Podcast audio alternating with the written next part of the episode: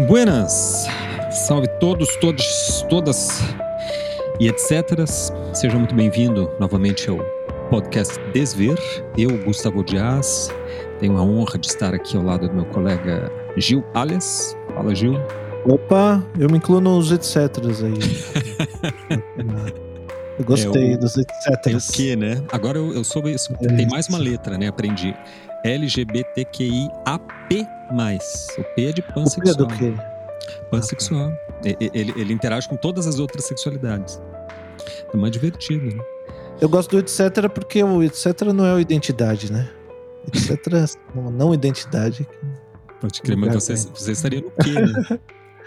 É, o, o que que é justamente do queer, que é uma não identidade, né? É meio um A etc. gente já tá. é. Bom, mas é, hoje vamos falar, por falar em LGBTQIA, vamos falar de fantasia. Ah, só que ah, não fantasia, não, não no sentido- não necessariamente no sentido erótico do termo, né? Ah, embora o sexo e a morte nunca vão estar muito longe dos, dos temas que a gente trata. É, mas fala aí, Gustavo, ah, para onde, como é que a gente começa essa história de, de fantasia aí? Tem, tem muitos, muitos pontos de partida, né? Pois é, esse tema foi o Gil que sugeriu, mas eu não sei como é que não veio à tona antes, né, esse tema. Porque É. a fantasia, assim, não só atravessa, como a gente vai ver, toda a teoria freudiana como a lacaniana, ela, é- ela é, assim, um central na própria análise psicanalítica, né, como ela atravessa completamente a arte, né? Não sei como é que é nesse tema não, não ter surgido antes, acho que foi muito feliz. A fantasia, gente, é, não é simplesmente, pode ser, mas não é simplesmente assim, um devaneio do sujeito, né? Ela é assim, dentro da, do- do- da, da psicanálise, ela é um conceito bastante definido, que tem uma enunciação assim que não é, na verdade, complexa, mas que eu acho que a gente tem que passar, né, Gil, um pouquinho, falar da, do, do, do que é o conceito, de como é que a psicanálise entende a- o conceito de fantasia, e a partir disso, daí a gente vai falar. Para o ouvinte aí saber, né, de onde que a gente está falando.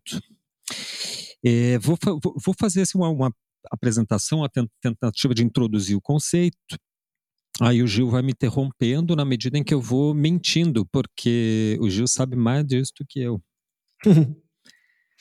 O Gil que estuda, tem estudado muito, muito psicanálise, né? Então tá mais, Bom, a gente já começa, eu já começo desmentindo você por aí. eu não tenho essa fantasia de saber muito de psicanálise não, viu? É boa. é- a tarefa Mas- hoje é desfazer as fantasias, né, Gil? Gente, primeiro, Mas ela surge com Freud, né? O Freud já já, já, já intuía, já, assim, bem precocemente, que existia é, isso que depois ele vai chamar de fantasia, mas que no início assim da sua teorização ele confunde com o próprio inconsciente. Ele acha que ambos são a mesma coisa. Depois é que ele vai perceber uma articulação entre sintoma e fantasia. Que daí funciona mais ou menos assim. Isso é a partir de 1905, num texto famoso dele chamado Os Três Ensaios sobre a Sexualidade. Ali é, é- é o, é o texto onde ele introduz o conceito mesmo de pulsão. A ideia é a seguinte, para relacionar todos esses termos, né? Sin- sintoma, fantasia e pulsão. Já citei três conceitos aqui, deixa eu explicar. A sexualidade animal, obviamente a gente sabe, ela é instintiva. A sexualidade humana é pulsional. E essa é uma diferença bastante significativa, né? A pulsão é uma força que é constante, incessante no sujeito, né? Diferente dos animais, que é uma função cíclica, né? Que está ligada à reprodução. Então, eles têm um período de cio, onde a sexualidade emerge ali, ele copula e passa, e aí vai, espera a próxima vez. Infelizmente, a atividade sexual humana é contínua. Por isso, a pulsão é uma força constante que mobiliza essa energia famosa, né, chamada libido, em busca de uma satisfação. Só que porque o, Esse- o, o Ah. animal ele, ele entra no cio, né? Então Sim. ele tá de boa com a vida, tranquilo. De repente ele entra no cio e tem aquela que você vê o cachorrinho atrás da cachorrinha, que nem um louco, desesperado, correndo atrás ali da mina e tal. E, e aí depois, quando acho que não tem ninguém no cio ali, tá, tá, todo mundo de boa, o cachorrinho fica de boa. A gente nunca tá de boa, a gente tá sempre uhum. correndo atrás do, Cara, prejuízo. Eu, refletindo sobre o tema aqui, eu fiquei pensando, né? Que feliz que nós seríamos se, se fosse cíclico, né? Se a gente tivesse não pulsão, mas instinto. Porque né, daí a gente chegaria aquela fase do mês que você tá assim, né? Pá, aí você copularia ou não copularia, mas depois passa. E aí você fica Isso. que Didi, que meu gato, ele fica parado assim horas. Às vezes eu acho que ele tá morto, dou uma sacudida assim, ver se ele tá, tá de boas, assim, né, cara? A gente realmente tá o tempo todo exatamente para essa, essa, essa necessidade essa demanda contínua de satisfação das pulsões é que vai se traduzir depois em fantasia. fantasia que já dentro do conceito freudiano, para começar a conversa, né? A pulsão, na medida em que ela é essa força imperiosa, né, autoritária dentro de nós, ela, ela nunca abre mão da sua satisfação. E aí ela produz a fantasia. A pulsão vai insistir e, e pedir incessantemente uma satisfação. Satisfação dessa pulsão, né, dessas demandas dela. A realidade objetiva, que depois o Freud chama de princípio de realidade, obviamente vai entrar em choque com essa necessidade permanente de satisfação da pulsão. Por quê? Porque o princípio de realidade é a realidade objetiva, que não permite que a gente esteja o tempo todo satisfazendo as nossas, nossas, nossas as demandas pulsionais. Né? Esse é esse que o Freud, inclusive, chama de princípio de prazer, né, que é bastante conhecido até na, na, cultura em geral. Né? Quando os dois se chocam, quando o princípio de prazer e o princípio de realidade se chocam, o princípio de realidade se trans, transforma o princípio de prazer numa realidade psíquica subjetiva, que é a, a realidade fantasística. É essa realidade fantasística ou fantasmática, como queiram, que organiza a experiência de realidade. Porque a fantasia é uma realidade para a psique. Para ela funciona, né? Para nós, dentro dos sujeitos, dentro de nós mesmos, o que a gente fantasia é tão real tão impactante quanto o que está fora. Né, quanto a essa realidade objetiva, e às vezes mais do que a realidade obje, eh, objetiva, né? É, porque ela possui um, um, um estatuto, uma estrutura de verdade. Por isso que o Lacan vai dizer mais tarde, né, que a realidade não existe. Essa que nos que está ao redor de nós, né, que está do nosso lado, isso na verdade é uma experiência de realidade para a qual o Lacan elabora toda uma estrutura ontológica, né, para explicar. Bom, é... tá indo bem, Gil? Sim, sim. Não quero monopolizar a palavra aqui, tentando mandar tudo de uma vez para daí abrir caminho para nossa conversa e ficar mais uhum. o ouvinte acompanha, né? Bom, essa construção a fantasia, fantasia, então organiza um, a visão do mundo, né? Isso que você está dizendo. Uhum. Organiza uhum. o. Como é que. É, o, isso que a gente chama de real. Porque a gente contrapõe né, fantasia à realidade, né? Uhum. Diz, não, uhum. isso não é realidade, isso é uma fantasia. É, ou, então, ou até o contrário, você está assistindo um filme, o cara fala, pô, isso aí nada a ver, isso não, não pode ser verdade. Não, não é verdade, isso é uma fantasia. gente, mas no, parece que no, na psicanálise não é bem assim, né? É muito curioso isso, porque ela é quase assim contraintuitivo. Ela é meio que o contrário. Quando a gente vai, vai estudar os, as categorias nosológicas lá do, do Lacan, né, o real simbólico imaginário, a gente vai percebendo cada vez mais que real, para Lacan, tem, tem muito mais a ver com essas, essas condições da realidade psíquica do que com o real lá fora.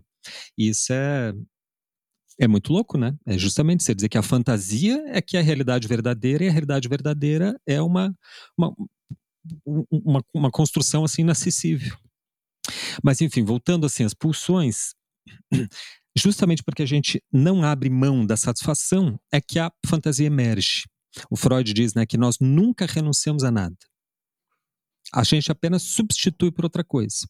Então a pulsão é permanente, exige satisfação permanente e você é obrigado a, de alguma forma, responder essa satisfação, saciá-la. É, obviamente que a gente não consegue nunca saciar. Então, o que, que acontece? A fantasia ocupa um certo lugar ali de satisfação provisória. Ela ocupa um espaço da falta. A pulsão que é satisfação, né? Aí ela se dirige para uma outra região, digamos assim, interna, né, subjetiva, onde que é dentro do aparelho psíquico. Aí é criado esse princípio de realidade psíquica, né, que é a própria fantasia. Ali a fantasia busca satisfação e, e consegue prosseguir num espaço sem limites e fazer o que quiser, né? O que constitui a fantasia de fato é uma realização imaginária das pulsões. Quando a fantasia cresce demais e, e, e assim, se, se, se, hipertrofia, quando a busca de satisfação é muito intensa, ela como que transborda os limites psíquicos e aí se dirige para o corpo é sempre uma necessidade, a pulsão é sempre uma necessidade de satisfação corporal, né? Então o que acontece? Ela se obtém, ela se torna sintoma. O sintoma da neurose, por exemplo, é a realização daquelas daquela satisfação que foi negada, né, que o sujeito neurótico recalca, ela foi transferida para a fantasia e da fantasia ela transborda e atinge o corpo. O psicótico, a gente até estava conversando antes, né, é, será aquele sujeito que não consegue criar esse sistema de defesa e se choca sem mediação com a realidade. Né? E aí, esse contra essa realidade, ele, em vez de construir uma fantasia que vai servir de tela, né, ele acaba construindo um delírio ou uma alucinação, conforme seja o caso daí de cada, cada sujeito. Né? É é, é, é, com a fantasia propriamente que a psicanálise opera. O Lacan diz assim que o valor da psicanálise está em operar sobre a fantasia. Ou seja, a fantasia está no cerne da experiência analítica. Por isso que eu achei curioso né, de a gente nunca ter tratado exatamente sobre isso. Uhum. O núcleo, propriamente, do aparelho psíquico é constituído pela fantasia inconsciente. Nesse sentido, todo sintoma está determinado por várias fantasias e uma fantasia determina vários sintomas.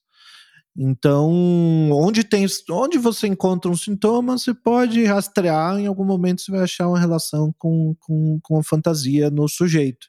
Uhum. É, e o tratamento acaba entendendo é, é, o, que a fantasia que organiza o, um conjunto de sintomas do sujeito. Então, a, a, a, porque a fantasia rege o desejo. Então, uh, conforme você vai cercando e uh, descobrindo é, e, e, enfim, é, desrecalcando a fantasia do, do sujeito, ela vai aparecendo por desse lugar que fica ali embaixo. Uh, ali no, nesse momento mágico em que essa fantasia aparece como fantasia, uh, como tal, e você percebe, ah, isso era uma fantasia, não é realidade, então, isso aqui, é, sei lá, para pegar uma fantasia mais, mais corriqueira aqui, que a mamãe não me ama muito, é, sabe, nenhuma mamãe ama o suficiente. Essa, é, essa, essa é a fantasia nenhuma, nenhuma.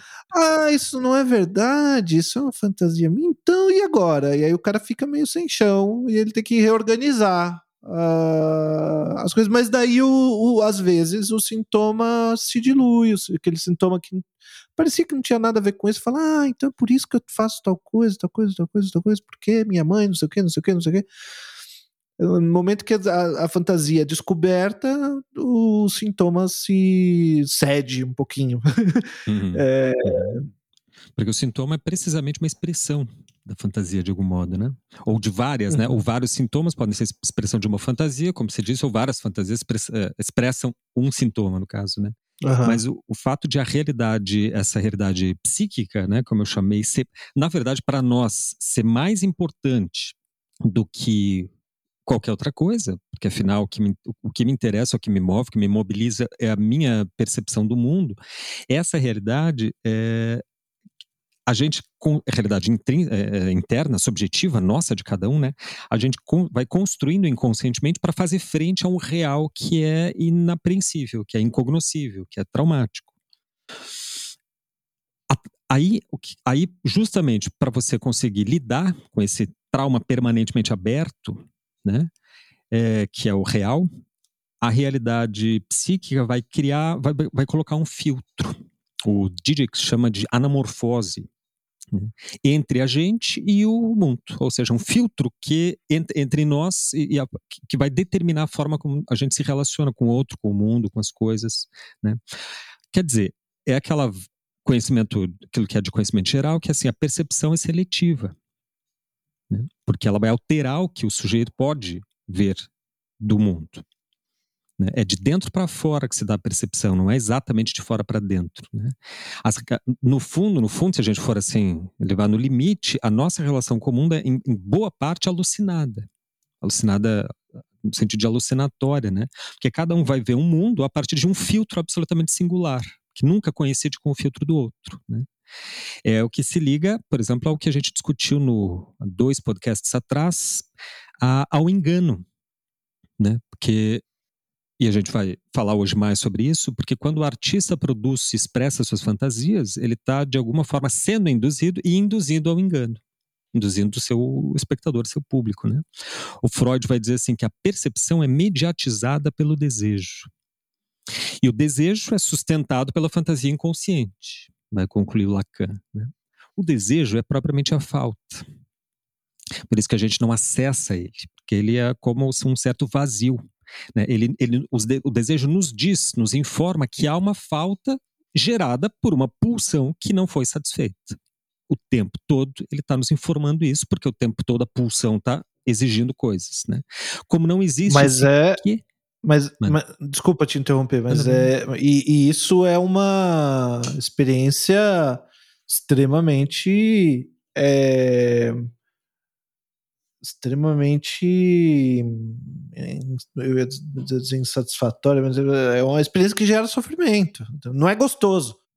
É, o né? desejo a, é, não é nem frustrante, mas ele é angustiante. Angústia, é, é daí que onde que tá, é, estava procurando, onde que, onde tá, até você pode fazer o caminho de volta, né? Olha onde que tá a angústia que você vai achar o desejo, porque esse, essa falta é subjetiva, ela, ela é extremamente angustiante, e porque ela é angustiante, a gente precisa da fantasia para encobrir.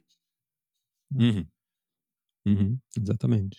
E a gente re recria né, a realidade é, é, é, de dentro para evitar uma certa realidade que não é que ela está fora, na verdade, né? Ela tá, ela é, ela se constitui de uma falta. E essa falta é da ordem do real. Aí o real realmente, o real que interessa, por exemplo, no sentido lacaniano da psicanálise, né, é, uma, é a realidade psíquica. É, se a gente não constitui essa fantasia, o contato direto com essa falta seria insuportável.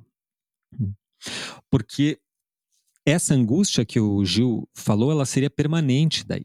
Quando a gente sente angústia, é sinal disso, é que há uma pulsão que, que demandou uma satisfação que não foi devidamente satisfeita. E nenhuma fantasia serviu ali de objeto para tamponar esse, essa falta do real. Né? Isso é, é, um, é, um, processo salutar, não é que não é que a gente é, é bobo, ou quer fugir do real, ou tem mecanismos inconscientes. Não, é, é, é absolutamente necessário, né? Fazer isso, tentar tamponar essa falta com alguma fantasia. Só que tem perigo, ou perigos, né? Ela como a fantasia coloca um objeto no lugar da falta, ela de algum modo nos aprisiona, né? Nos e pode se tornar daí patogênico, né? É quando há o sintoma, né? O Freud chamava, né, de fixação ao objeto, porque daí isso ao objeto que é a fantasia, né? Porque daí isso restringe a visão do sujeito para uma, uma única direção, impede que ele perceba o restante do mundo. Esses casos, né, é o que a gente chama daí de psicóticos, esquizofrênicos, etc. Né? São casos mais patológicos onde há uma fixação a essa fantasia. Pois é, então. E o, o, o Freud, ele determina. É... Na verdade, ele chega nessa noção de fantasia depois, né? Ele, primeiro ele entendia que os sintomas, todos os sintomas tinham como origem um trauma. Uh, E, e, porque ele era isso que ele escutava dos pacientes. Ah, não, porque, sei lá, fui molestado por molestada por um padastro e não sei o que, não sei o que. E aí ele, ele percebeu que ele ouvia esses, é, essas uh, falas de, de, de uh, situações em que um adulto é, se, se, se interpôs ali de maneira é, forte numa experiência de uma criança. É, e, e, aí ele percebeu assim que não é possível que é, tantas, do, tantos dos, dos, meus pacientes tenham sido molestados, tenham sido é, e daí que ele começou a imaginar que talvez, talvez não, talvez aquilo seja exatamente uma fantasia. Ele chamou isso de fantasia de sedução. Então é como uh, algo que ele chama de urfantasia, né? uma, fantasia fundamental, que uma fantasia de sedução que serve para explicar a origem do desejo. Né? Por que eu desejo aquela pessoa? Por que, que aquela pessoa me deseja? É, daí são três fantasias fundamentais. A primeira é a fantasia de sedução, a segunda a fantasia da cena primária, que é sobre como o, o, desejo do pai e da mãe levaram ao nascimento desse filho, tem a ver com a fantasia de ver o pai e a mãe transando, essa cena tão é, horrorosa para qualquer pessoa de imaginar e, e, que, e que habita a fantasia da criança. E a fantasia de castração, que é ali quando a criança tem que dar conta da diferença da, da, da relação simbólica é, da diferença entre, os, entre sexos, a diferença entre gêneros, onde ela imagina que é, ou ela cria essa fantasia de que a mulher é um homem castrado. Uh, então isso vira material imaginário para o desejo da, do sujeito e para o desejo do outro.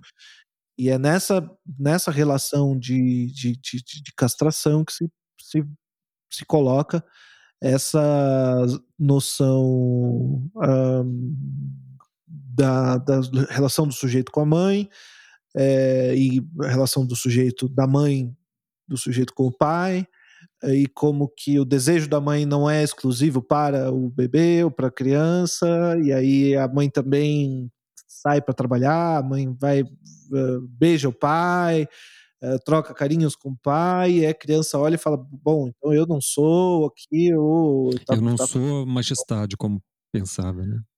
É, e, e isso no neurótico não tá bem, não é muito bem resolvido, então você precisa. Uh, ele usa a fantasia para lidar com essa. Uh, com essa falta, né? Que fica dessa relação ali com, com a mãe, com o bebê e tal. É uma coisa muito doida, porque essa falta, de fato, nunca se sacia, porque ela é primordial, ela é constitutiva né? o, o, o do sujeito. É, é, é, o que seria assim, o, o, a, aquela barra né, que o Lacan define, como Lacan define o sujeito. Né? Ele, ele é constituído por um, por um, antes por um vazio do que por alguma identidade positiva. Né? E se esse, essa falta, esse desejo é eventualmente satisfeito, é só para desejar de novo, porque a pulsão é constante e continua desejando. É bom, de algum modo, que seja assim, é, é bom no sentido de que é útil, né? E o fato, o, o, o, objeto realmente não existe, um objeto de fato que tape, que, que, que, que sacie essa falta constitutiva do sujeito. Aí a fantasia inventa um objeto para tentar tamponar essa falta constitutiva do real. Por isso, assim, Gil, que eu não, eu não tenho interesse assim, em drogas, essas drogas lisérgicas, sabe? Porque a realidade já é uma realidade lisérgica. O, o que a gente ah, não, vê, do, a nossa experiência do mundo é uma realidade é que, é, que é alucinada, muito louca, entendeu? É, até que amigos me deem é, psilocibina para tomar, né, Gil? Eu não tinha interesse nenhum.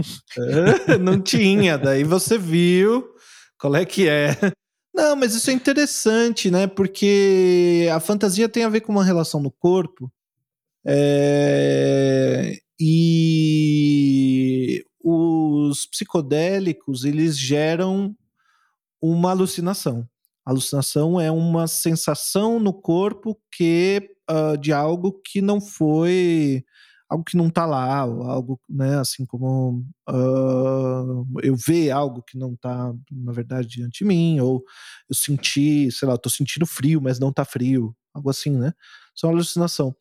Mas dependendo da um, da alucinação provocada por um psicodélico, ele pode ter um efeito muito muito grande na na própria relação do sujeito com a fantasia, porque tem um, psicodélicos, por exemplo, que, uh, como uma, uma ketamina, é, uma dose muito grande de, de, de psilocibina, cogumelo, cogumelo mágico, que, que, que causa assim, uma dissolução do corpo e uma, né, uma, como que uma relação uh, com, com o universo e tal. E isso pode ser é, parasitado por uma fantasia, esse tipo de situação, assim como a religião também, né? As fantasias, elas parasitam, e os sintomas, né? Eles parasitam a relação das pessoas com a religião. Então você já tem uma fantasia que está ali, e aí aquela experiência religiosa ou, ou psicodélica e tal confirma ainda mais a fantasia. Tipo, ah, eu sabia que eu sou o rei do universo, tá aqui diante de mim o universo inteiro, eu sou assim uma pessoa realmente, não sei o que, não sei o que. Ah, não, Deus é, eu sou filho predileto de Deus. Deus ama todo mundo, mas a mim ele ama realmente de um jeito que, olha, eu não tenho nem como contar para vocês, porque eu sou... E aí você olha um pastor, geralmente um pastor é, é, que, que, tem um certo destaque é, na mídia, principalmente, porque esse, esse, tipo de gente que tem esse tipo de fantasia vai procurar mídia para uh, ah, satisfazer suas fantasias, uh, tentar satisfazer suas fantasias. E ele vai falar desse jeito, ele vai falar exatamente desse jeito, ele vai falar, ele vai, ele vai colocar as, as fantasias dele de, de, maneira explícita em rede nacional. Ele vai falar: Eu sou o profeta de Deus, e a, quando eu toco na pessoa, a pessoa não sei o que, não sei o que, não sei o que. É pura o fantasia. É, o problema não é. Eu, acreditando em Deus, é porque eu acredito em Deus que eu acho que isso é pura fantasia. É, o problema não é ele ter essa fantasia, né? O problema é, que é, é ele, é, é ele não, não compreender que tem uma dimensão fantasística nisso. É importante a fantasia porque ela dá um sentido para o desejo. Se não tivesse a fantasia, ele teria que se haver de cara a cara com o mas desejo depende, que é uma falta. Né? E, mas e, depende da fantasia, né? Mas depende da forma como a, não depende da fantasia, mas depende da forma como a fantasia está organizada na, no aparelho psíquico do sujeito. Ela pode estar organizada de uma maneira que funcional, digamos assim, uh, que fanática, realmente ajuda né? a organizar e tal. É, ou ela pode estar totalmente desorganizada e gerar uma série de sintomas, fazer mal para si e para o outro. É... Mas eu não sei se você ia complementar mais alguma coisa sobre o, essa noção de fantasia no Freud? Não, eu acho que introdutória, introdutoriamente, eu acho que estaria, seria mais ou menos isso. Não sei se depois ficou que... claro para o ouvinte, mas é, isso é uma coisa muito própria do artista. Né? Porque o que, que o artista faz se não criar fantasias, que a gente costuma chamar de ficções? Obviamente que são, são fantasias assim é, conscientes, né? Que o artista que o artista cria, mas é o que ele faz, porque a fantasia real que a gente está falando, essa mesma inconsciente, ela tem uma estrutura de linguagem. Ela tem é uma articulação simbólica imaginária que de palavras, de imagens, né, tem um roteiro, tem verbos, ações, tem personagens dentro da fantasia e que, que constituem toda essa realidade paralela, digamos assim, né, que, que impede que o real penetre na nossa experiência de realidade. É, é, é, é, era, era, aí que eu acho que é o exercício da arte, por exemplo, assim como talvez o exercício da religião, como você citou, ou até o exercício da política, o exercício de alguma profissão, uhum. pode funcionar como uma, uma, uma, é uma grande fantasia que de alguma forma mobiliza o sujeito para um uma, uma ação desejante. Isso é positivo, né? Porque se você quebra a fantasia, daí o sujeito fica com o quê? A gente sempre Pois diz é, na militância o uma coisa ele curiosa, ele Gil, que é duas coisas curiosas, na verdade, só pra concluir que é assim, Uhum. uma é que falava-se no Partido Comunista, isso quando militava no no militava mais de mais de perto no PSOL. Eh, a gente falava em fé militante e que a fanta e que a militância tira as pessoas da depressão. E era uma coisa Uhum. que a gente vi não é porque partia de uma reflexão, porque a gente via na prática, né, o camarada O meio de meio Boulos o Boulos deprimido. fez uma pesquisa de mestrado do Ah, é Boulos foi sobre verdade, isso, é ele verdade, é comprovou mesmo. isso, assim, na É verdade, ele pessoas que estavam de deprimidas, né, com um atestado de depressão, às vezes É, na militância ali, no no porque no tá na cozinha isso, porque era muito sozinho, aí passa É. a fazer parte de um grupo, tem uma função ali, tem uma importância que achava que não tinha, porque para o cara que acha que já é muito importante, nesse caso ia ser pior. Então sempre depende, né, o o as causas e efeitos aí. É, mas Mas era é muito é, visível, cara, é muito visível aí, assim, a gente via camaradas um pouco meio deprimidos, começava a entrar mais na militância, a gente chamava, começava a chamar, sabe, chama pra reunião, chama pra uma Uhum. manifestação, chama pra isso e tal, tal, tal, e pede, dá funções, dá tarefa. O cara sai da depressão, por quê? Porque daí encontra um sentido, ou seja, ele reconstitui um tecido fantasístico, né, o o o fantasmático aí, nunca sei como. Eh acho que É, é essa isso, história né, de o essa história de fantasma va vale uma nota, eh, fantasia para o para o Freud, fantasma para o para o para o Lacan, né. E porque o o Freud usa a expressão Fantasie e no no alemão e não Geist, porque se ele quisesse falar realmente fantasma no alemão, teria ele Uhum. poderia falar espírito, Geist, né. No alemão tem uma Eh diferença, né. e usa Fantasie, que traduz para o português direitinho pra fantasia, mas o Lacan escolhe fantasma. Hã, e daí os lacanianos preferem falar, hã, fantasma mesmo. Que ele traduz como fantôme. É, fantomo é isso. Ele entende como E fantôme. Uhum. E pra ele realmente os as os os sintomas são defesas simbólicas e a fantasia tem, enfim, tem essa articulação com, hã, com o sintoma. E o neurótico, na verdade, se defende do conjunto de fantasias dele, ele não reconhece sua fantasia. Então o tratamento, eh, tem como horizonte exatamente essa a travessia dessas fantasias, né, ou ou como ele também chama, a travessia das identificações. Porque a fantasia é um tipo de adensamento das identificações, por isso que lá no início eu estava falando: "Ah, eu tô nesse etcétera".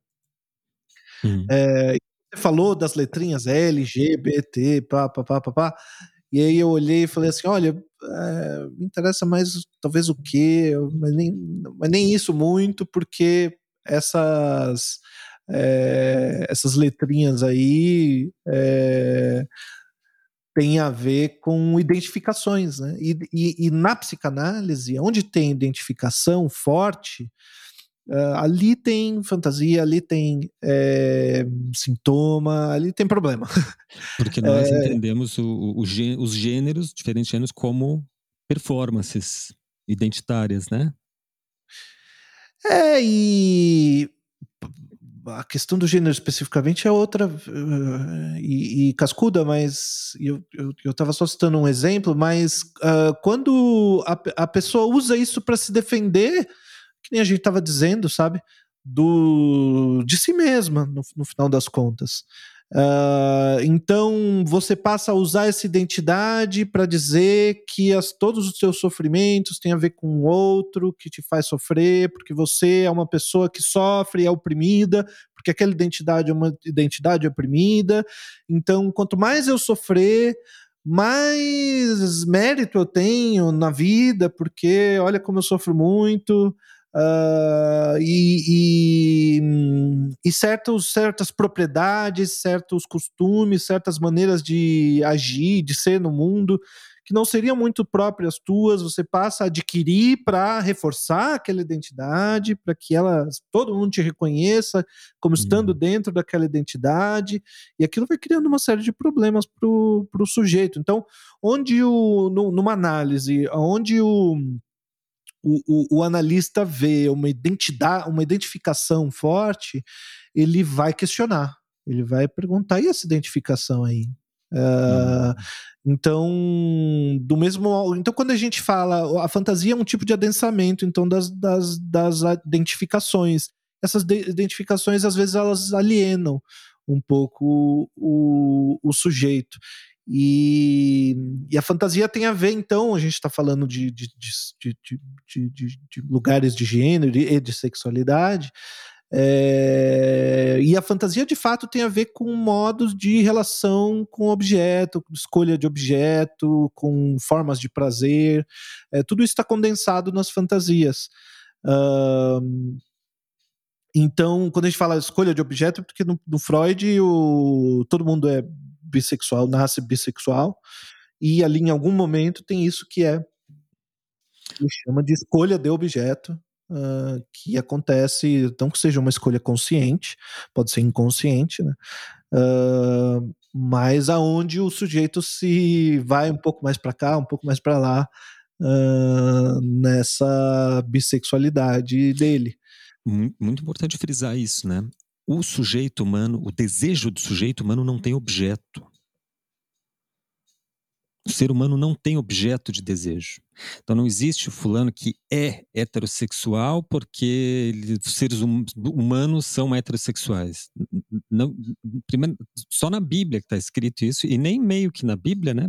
Eu ouvi alguém falando, em nenhum caso na Bíblia se fala disso, mas é uma escolha que se faz e essa escolha é inconsciente. É a escolha do quê? Do teu objeto. Que se dá isso na mais terra infância. Não é uma escolha que você, de repente, escolheu. Você pode até escolher, né, Gil, experienciar coisas que também tanto faz. Mas a, a, essas, essa identificação com determinado gênero é muito mais é, uma, é, produto de uma escolha inconsciente. Né?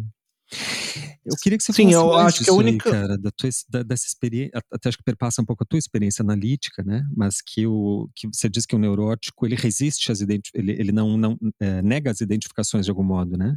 É como se, é como se ele tivesse não, contrário, o processo de identificação. Isso, o assim. neurótico assim. ele se apega às suas identificações, né? Ele precisa das suas identificações. E a fantasia uh, uh, torna isso mais denso. A única coisa que a fantasia não, uh, não, não, não, não, mostra, não adensa, é, é, a, é a falta de é, a falta de relação entre a nossa divisão subjetiva e, e esse objeto que completa a divisão, que completa a falta. A, então, isso, ele, isso a fantasia não, não, não, não, não mostra, mas todo o resto a fantasia direciona um pouco, né? As identificações uh, seriam então, assim, o tecido da, da fantasia? Eu acho que é uma parte. A constituição da fantasia?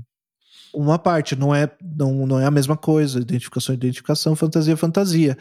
Mas eu acho que tem a ver, tem a ver. A, a fantasia é um tipo de ficção um tipo de ficção em estrutura de verdade que concilia uh, que concilia coisas que deveriam parecem para o sujeito ser irreconciliáveis, como o prazer e a lei. Então eu quero aquilo ali, mas eu sei que não pode, e aí dali surge uma fantasia, ah, mas e se tal coisa uh, acontecesse, se eu fosse de tal jeito? É, daí eu poderia, né? Uh, ou a nossa divisão com a castração do outro, é, assim, você acha que o outro não é, que todo mundo acha que o outro não tem castração nenhuma, o outro é, o, é perfeito, o outro é super importante, o outro é, é, é um cara assim que você olha para ele e, e, até por conta de uma identificação e acha que ele é perfeito, que ele é um, e uh, ou a nossa impotência com a onipotência do outro, né? o outro é sempre uhum. mais importante, a nossa fragilidade com a força do outro. Uh, e a, a fantasia tenta conciliar isso, tenta dar conta dessas diferenças. Uhum. Uh, e é nesse sentido que você vai construindo essas, essas fantasias e elas uh, te levam para algum lugar que uh, que envolve repetições, né? Que envolve repetições e que, que, vão virando sintomas. Uh, fantasia então seria uma uma uma costura é, meio alucinada que satisfaz as demandas funcionais. É, tem uma relação forte entre. Provisoriamente, né? É, provisoriamente. Né? Sim. É, não, satisfação não existe. É. E a fantasia tá lá justamente para cobrir isso, cobrir essa realidade. Para você não ver isso. como desejo, como objeto desse desejo que não tem objeto. ela objeto se oferece como. Ela promete uma satisfação que na verdade não vai vir, mas ela continua prometendo. Ela promete uma parar. satisfação simulando, encenando que ela é o objeto, digamos assim. Exatamente. E aí dá um sentido, Nesse... o desejo se, se direciona para a fantasia, realiza a fantasia, quando realiza, ela puff, passa para outro lugar.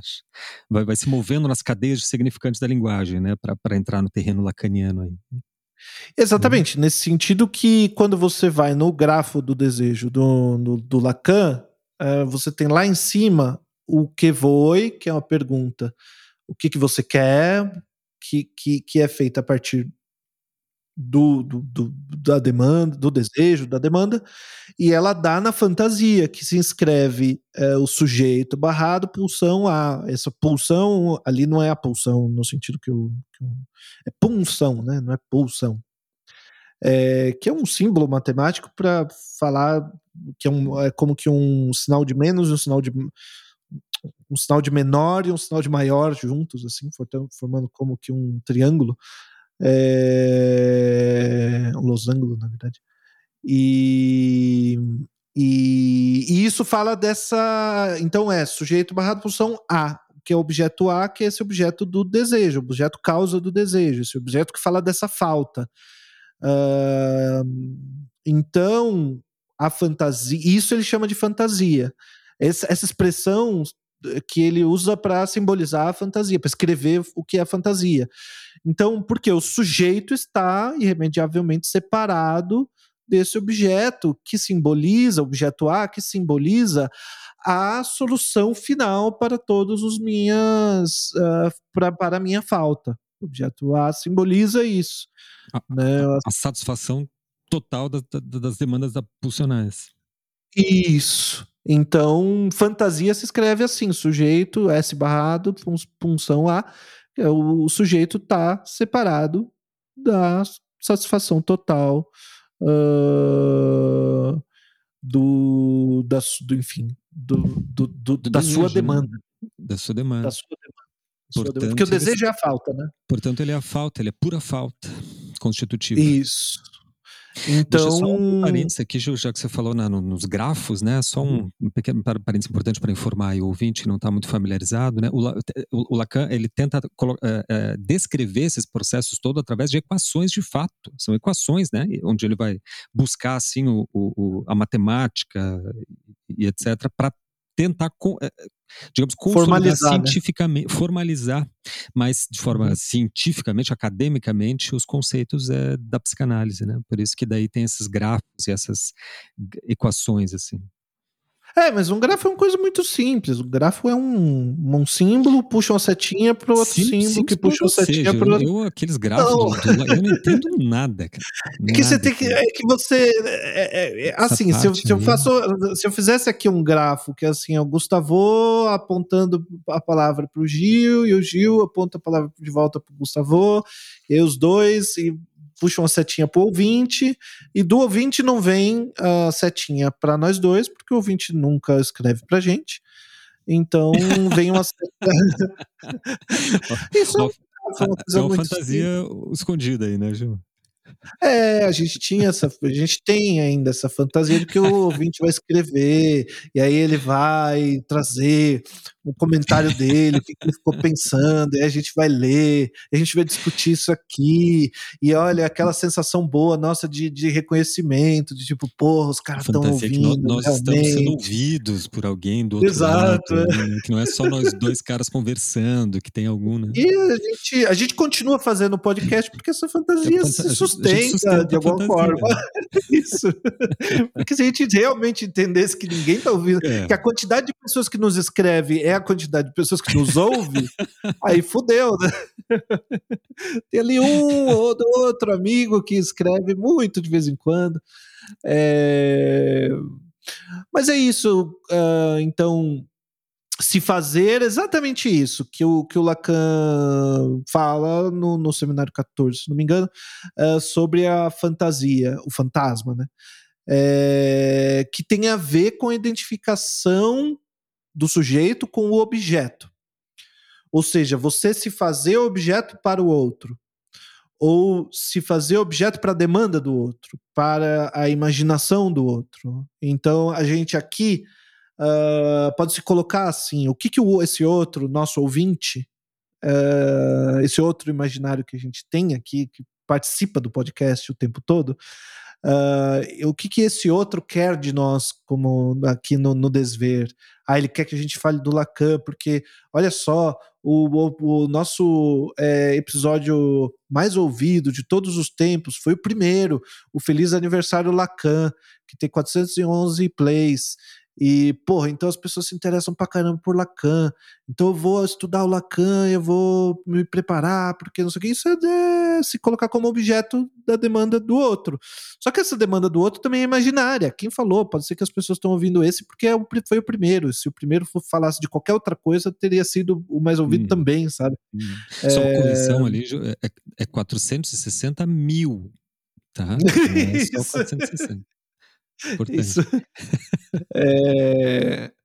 Mas então tem no, na clínica lacaniana o que se chama de travessia do fantasma, né? travessia, ou travessia da fantasia, que é aonde você tem que passar pela castração, a castração uh, passa pela fantasia, passa pelo sintoma e volta.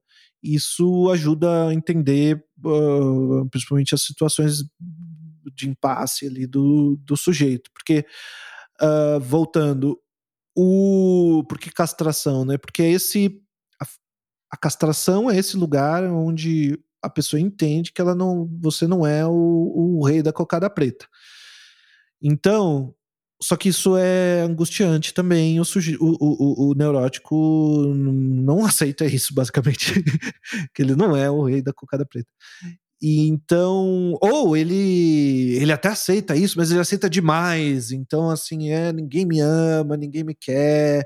Eu sou um derrotado, porque, no entanto, veja bem, quando eu conseguir tal coisa, assim, quando eu for um piloto de Fórmula 1, quando eu for o atacante do Grêmio, quando eu for um artista lá com o meu quadro lá no MoMA, Daí quando eu chegar lá, as pessoas vão me amar e eu vou ser querido e tal. Então isso, isso tem a ver com castração, né?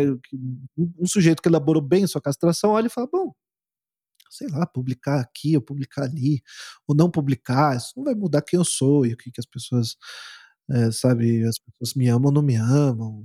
Uma, uma é descrição. É uma descrição perfeita e poética dessa, desse uh, estado de castração aí é a tabacaria do Fernando Pessoa, né? Nunca conheci ninguém que tivesse levado porrada na vida. São todos príncipes, se os ouço e os falo. É isso daí, todo mundo assim, ninguém assume, né? E teve uma, uma, uma sessão minha de análise com, com o analista que eu cheguei, sentei e li esse poema. E foi como se fosse assim uma coisa que, que eu tivesse dizendo ali. É, e foi uma sessão, foi uma sessão muito, muito interessante, muito interessante. Você deu um nó ali na, assim. na, da psicanalista. Né? É, você. Não!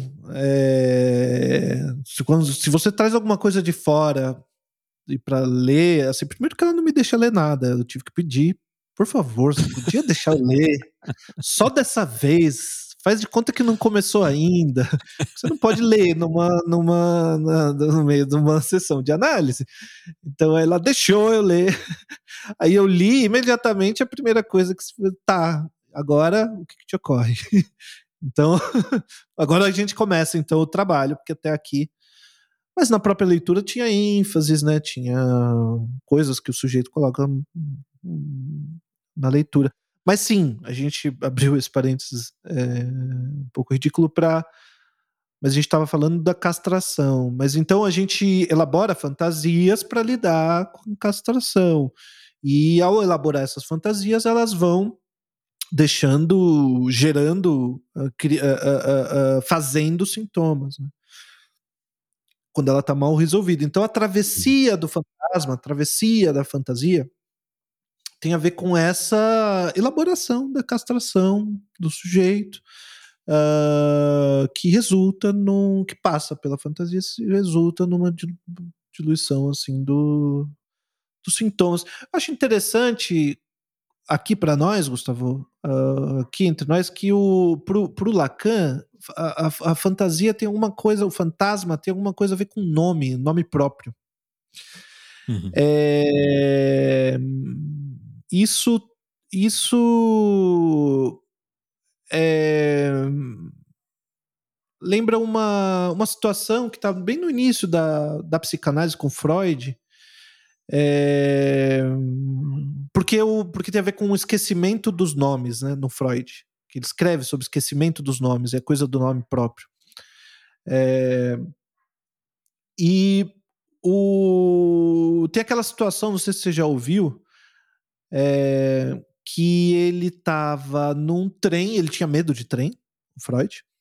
Ele estava num trem com um amigo, e aí ele ia falar que na, na, na, na do, do, da Catedral de Orvieto e aí ele esqueceu o nome do pintor da Catedral de Orvieto. E aí ele não, e aí ele pensou, puxa, como é que eu, se eu tivesse numa análise, eu faria aqui uma livre associação para ver se eu chego no nome. E ele foi pensando, bom, o que me ocorre bom, bom tráfio. E o que é engraçado, porque ele sabia que o nome não era esse, mas era esse nome que ele se lembrava, ou seja, tem algo ali que, né, tá me falando algo que não. Uhum. Eu sei que não é. Como é que eu sei que não é esse? É, eu não sei qual é o nome verdadeiro. Que me convenceu da história, porque quando se ouve, você pensa assim, ah, pelo amor de Deus, né? Essas associações que o Freud vai fazendo até chegar no nome do pintor, isso aí é uma viagem total, né? Daí, mas daí quando eu constatei que exatamente isso que a pergunta é por que que eu, se eu não sei o nome, por que que eu sei que não é o fulano? Exato. Porque eu não sei o nome. Por que, que a gente sabe? Ele... A gente não sabe que não sabe, né? É, essa é a questão. É.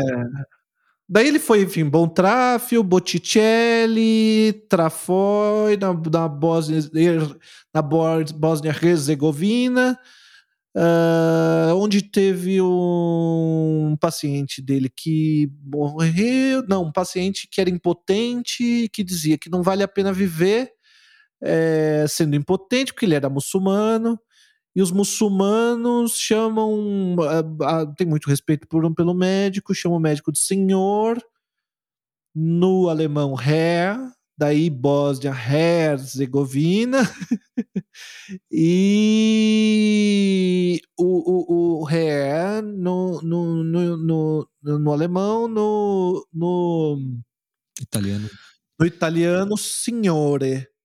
Ah, aí ele lembrou o, o nome do cara que era o do, do pintor, que era o Signorelli, e daí senhor, a coisa. Isso, Lucas Signorelli. E aí a coisa do senhor. É, e, e, ele era judeu, a coisa do senhor, e a obediência, o pai, a lei.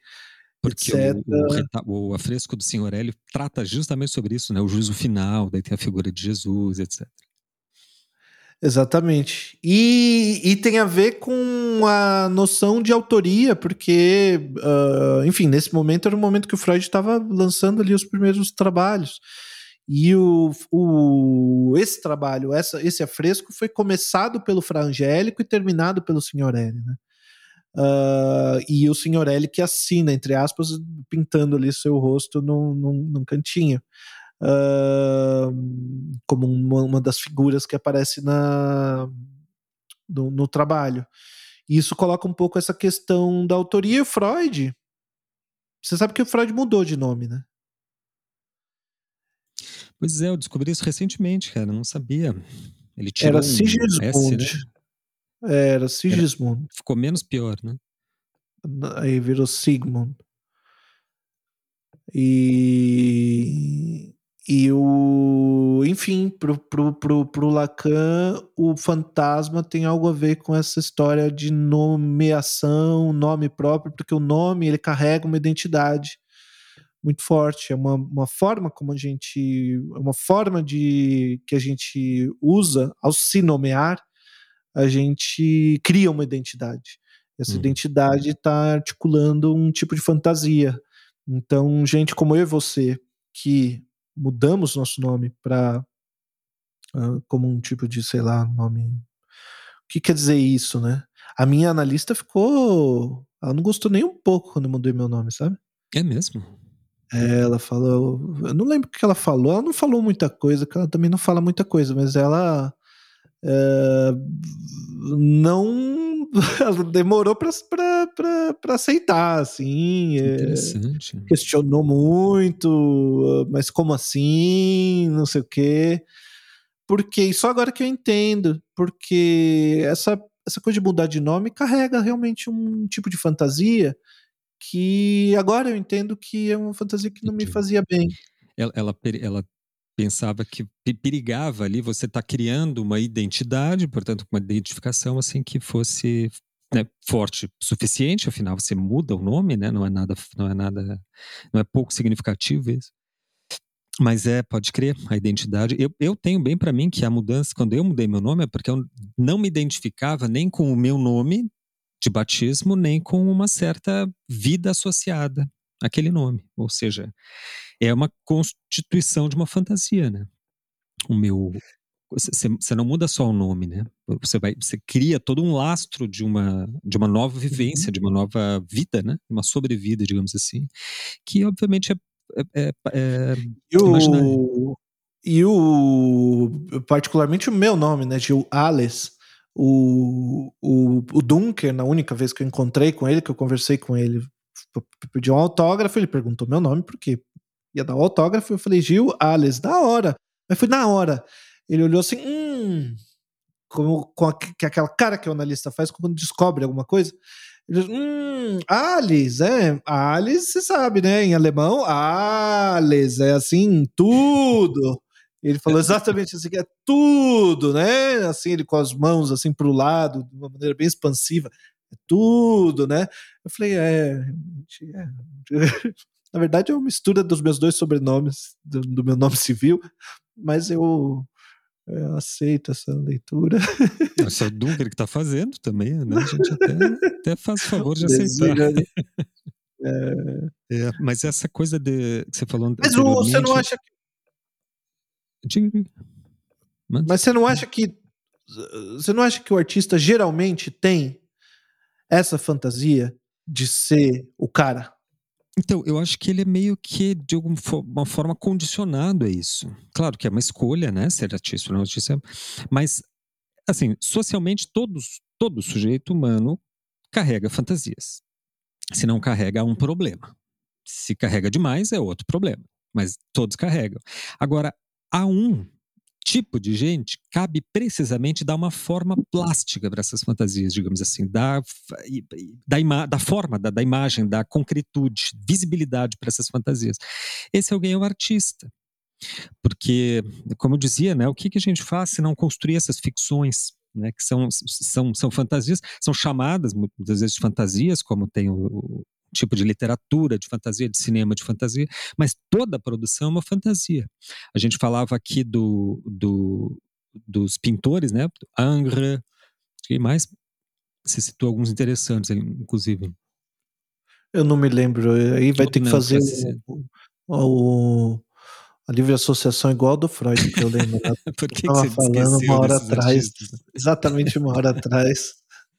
O esquecimento o... do nome para mim. Quem ouve esse podcast assiduamente sabe como é que é. É, um, um nome, o caso do Angra é bem ilustrativo disso daí, que é o seguinte, né? O Angra é o inglês, tá, gente? Para todo mundo daí sabe. Ele constrói um, uma anatomia para o corpo feminino que é uma anatomia absolutamente fantasiosa. Ou, né, ela não existe. Ele, uhum. ele, ele, como que coloca, insere vértebras a mais para dar um, o que ele entendia como uma curva, um, um, um alongamento perfeito para o corpo. Então, aquelas mulheres do Angra não têm peso, que elas não têm contraste de luz e sombra, elas não projetam sombra, elas, elas são como suspensas, né? Elas são pura forma, pura invenção por mais que pareçam realistas, porque ela, ele, essa ficção dele é muito verossímil, são absolutamente são fantasias que ele cria, né? E assim a gente falava os próprios artistas realistas, né?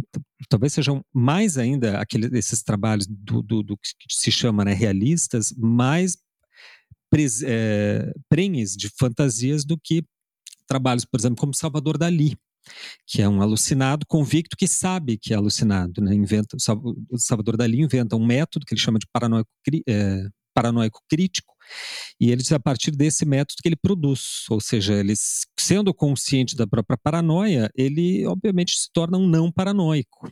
Né? E o que ele produz é uma espécie de encenação de uma paranoia. Agora, quando as obras realistas cujos artistas, cujos pintores acham que estão de fato se referindo reali à realidade fora da tela, ali há uma construção fantasística muito mais forte, muito mais potente, né?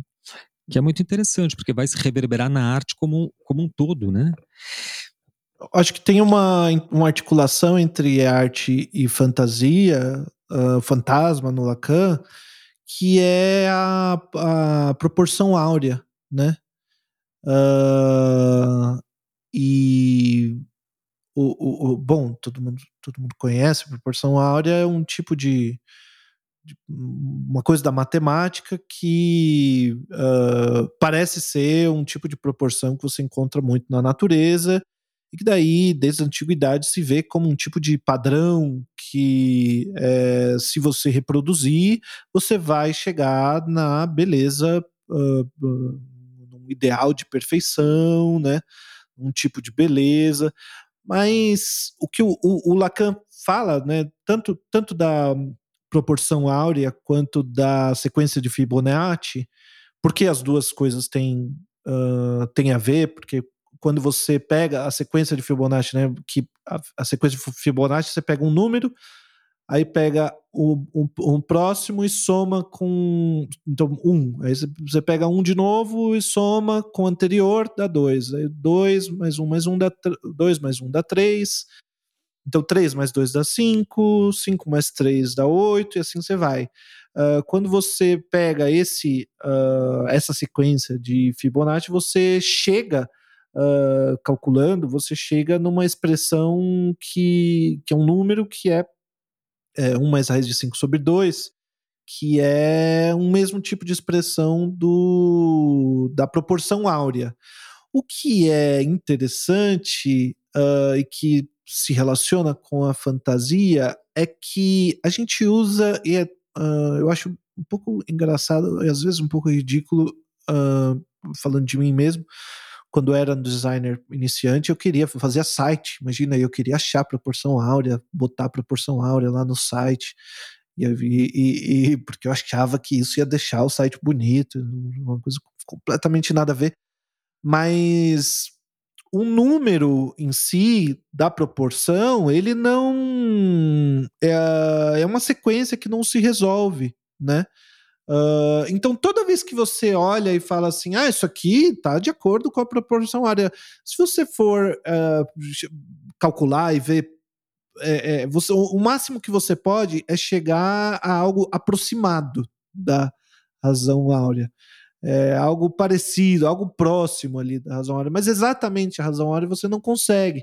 E quando você uh, pega as, o, o, o, argumento do Lacan é que uh, a relação entre os dois lados, o A e o B, numa proporção áurea, não faz um.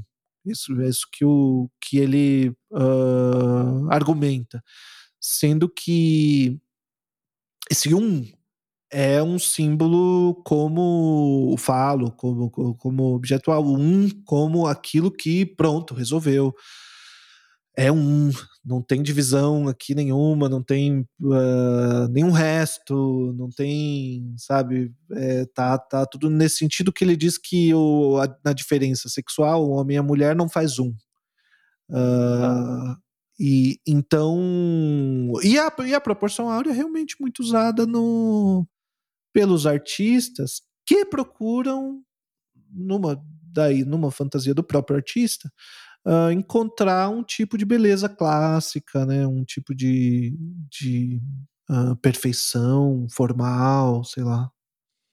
É, essa, essa é um caso bastante específico, né? A proporção áurea da, da, da arte mais da tradição. Só que a fantasia está meio que em toda qualquer produção artística, né? O, o Didic, naquele documentário magnífico que eu aconselho muito todo mundo ver, o Guia Perverso do Cinema, diz que o cinema é a mais perversa das artes porque ela não te ensina, não te mostra os objetos do desejo, ela te ensina como desejar. Porque, claro, a gente falou de pintura, mas pintura, assim, até o século, digamos, 17, foi o, talvez o meio, a categoria artística mais privilegiada de mediação da realidade. No século XVIII, foi, XVIII, XIX foi a literatura. No século XX, a fotografia e o cinema. Né? Para Didic é isso. Né? O cinema tem. É, hoje seria o espaço privilegiado de criação dessas. Se você. Se ele ensina como desejar, é porque ele dá um sentido para o desejo.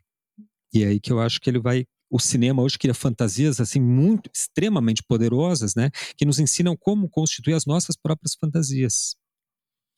Não sei se tu tem acordo com isso. Não, total, total. Assistiu, vi, né? vi, vi, vi. É, mas é, o, o, cinema literalmente ensina uh, ou ajuda a constituir fantasias. Eu acho que uh, na, fazendo relação com a escolha de objeto mesmo, puxa, quem é que não constitui uma fantasia de um parceiro é, ou uma parceira é, romântica, amorosa, a partir das fantasias que viu nos filmes que, que assistiu, né? É, seja uma. É... Não, extremamente forte. A gente imagina, Meu, é... a gente imagina a música de fundo no primeiro beijo, cara. Não é? É uma fantasia completa, é, pacote completo. Para mim, olha, para me ser, ser, um pouco vulnerável e abrir um pouco aqui, para mim, um filme, só que daí você vai ter que falar um filme seu, Gustavo. É, para mim. Não, não me comprometa. Não, vai ter que falar algum filme aí que tem a ver com, os, com as suas fantasias. É, para mim, foi um lugar chamado Notting Hill. Um lugar chamado Hot, Notting Hill, um filme, um filme bem, bem brega, muito bom, acho muito bom ainda. Mas bem é brega. É um romance Sessão da Tarde, assim, né? Exato, exatamente, um romance. Hugh Grant, né? Hugh Grant. Hugh Grant isso. E, e ele tem ali. E ele é um cara comum, e a moça é uma grande artista de Hollywood que quer ficar com ele, simplesmente. E a frase fundamental e magnífica do filme, que pega e o filme é tão, tão uh, grande sucesso, porque eu acho que fala com a fantasia de muita gente, não só a minha, porque senão seria um grande fracasso. É, que quer dizer que minhas fantasias também não são lá grandes coisas, coisa mais banal e comum que se pode imaginar. É, mas ela fala assim: eu sou I'm just a girl look, standing in front of a boy asking him to love her. Eu sou só uma garota, eu sou só uma garota. Se a Julia Roberts te, te e ela é a Julia Roberts, e é a Julia Roberts, uma grande, uma grande que no, no, no filme é uma grande estrela de Hollywood. E ele olha, ele olha para isso e responde: "Olha, eu sinto muito, não vai dar, não vai dar mesmo. não vai dar mesmo. É, e eles ficam se desencontrando ali o tempo todo. É engraçado que, para mim, um, fique tão forte essa narrativa do desencontro, né? uh, mais do que o encontro ali no final uh, do filme. Acho que esse desencontro me interessa muito mais do que o encontro no fim do filme. E é, aí já porque ele fala que a de fantasia não é pobre como você disse aí, né? Pelo contrário, todo mundo estava esperando aquele final de eles ficarem juntos, né? Você, tava, você fixou no desencontro, pô. É, eu fixei no, no nesse nessa situação do de um amor que é correspondido, na verdade. Puta, agora eu entrei em análise aqui. eu estou achado que eu não tinha me é, dado conta. Dessa vez eu não vou cobrar, tá, Gil? É, consulta é de graça. Porque é, um, é uma. É um amor não correspondido. Desculpa, é um amor correspondido que não dá certo. Isso que é interessante para mim. Ele, ela ama ele e ele ama ela de volta. E mesmo assim não dá certo, sabe? Porque nem uh... sabe quem que ama de fato, né? Porque é, porque não, porque tem um equívoco, sim, um simples equívoco uhum. ali. Ela, ele acha que ela, na verdade, tem um problema de comunicação ali. Ela acha que ele, uh, enfim, ele acha que ela vai sumir depois, como ela já fez antes, né? E que ela vai partir o coração dele.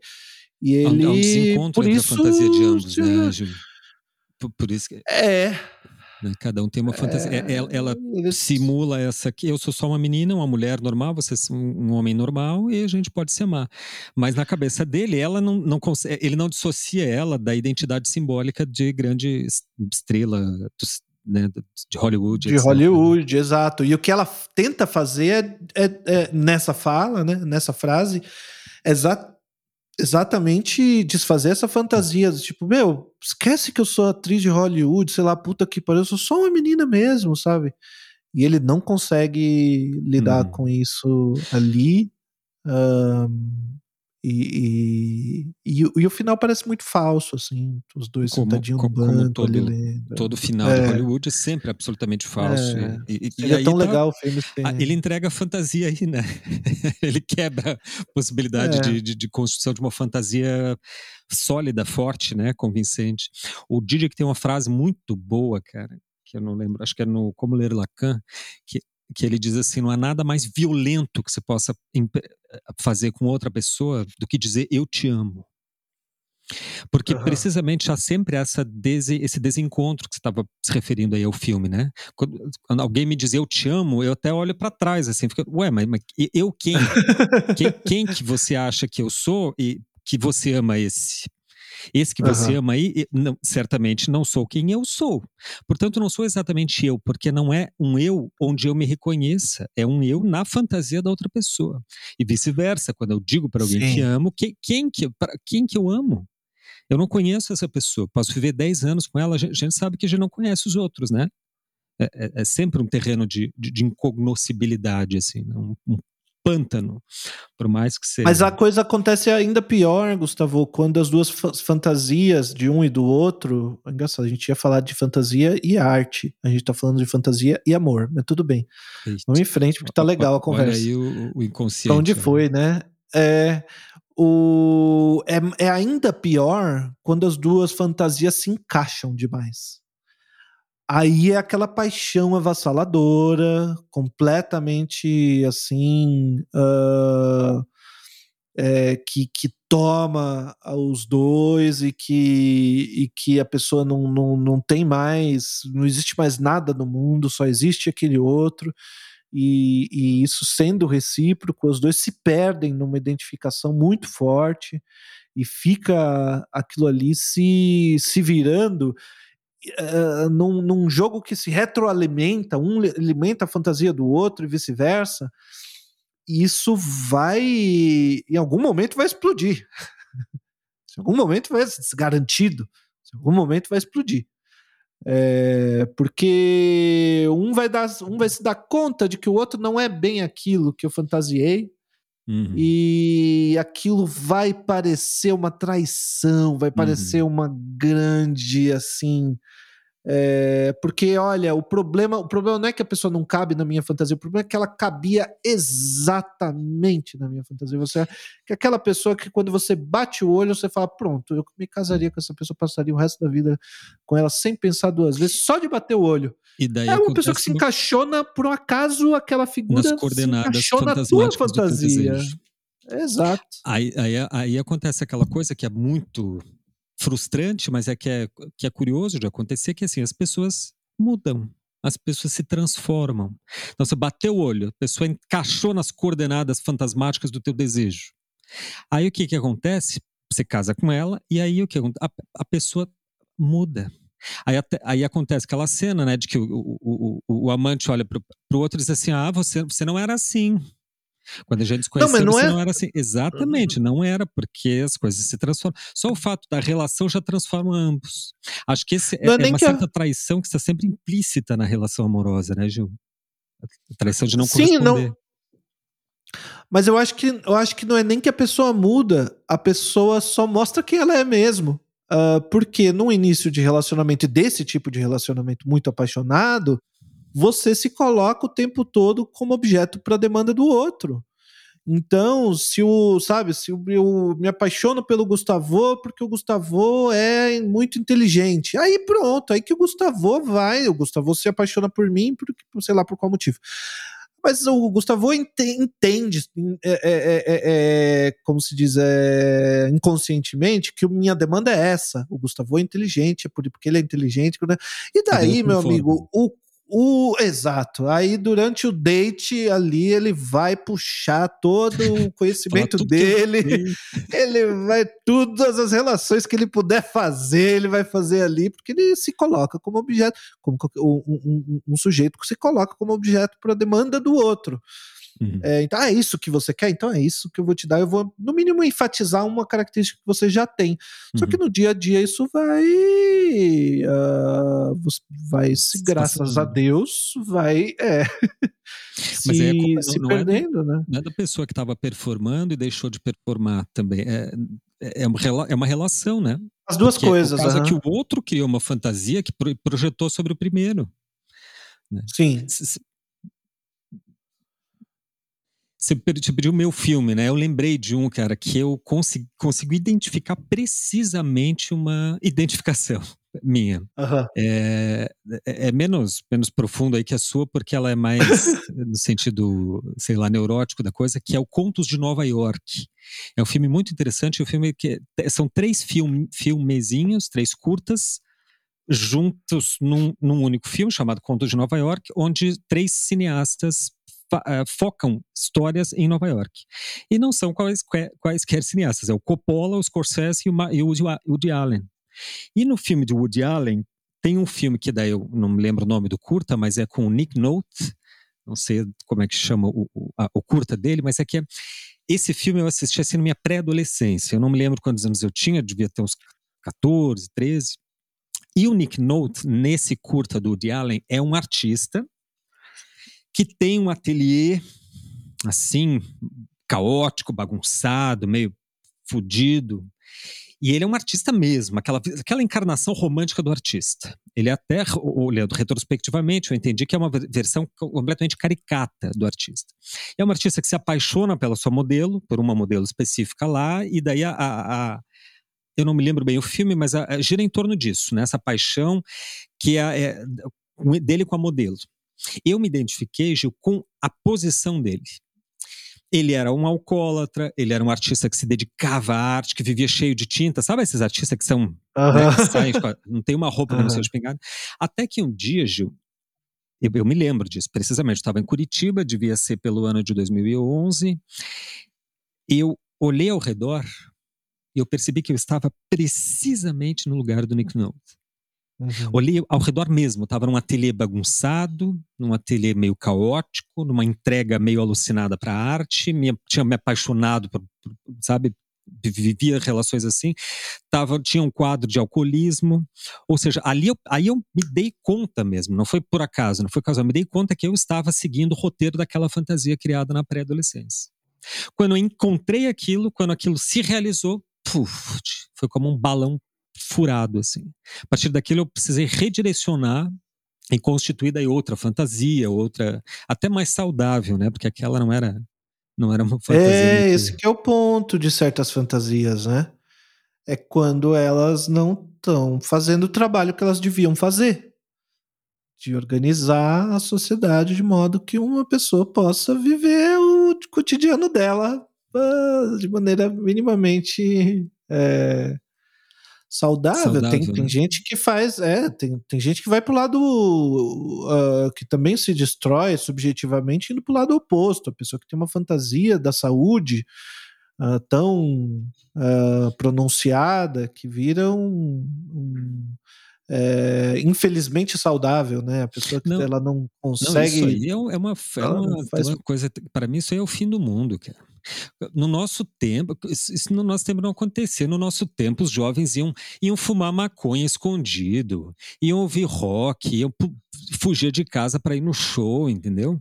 Ia, sei lá, usar qualquer coisa, beber até morrer. É isso que o é. jovem adolescente saudável fazia.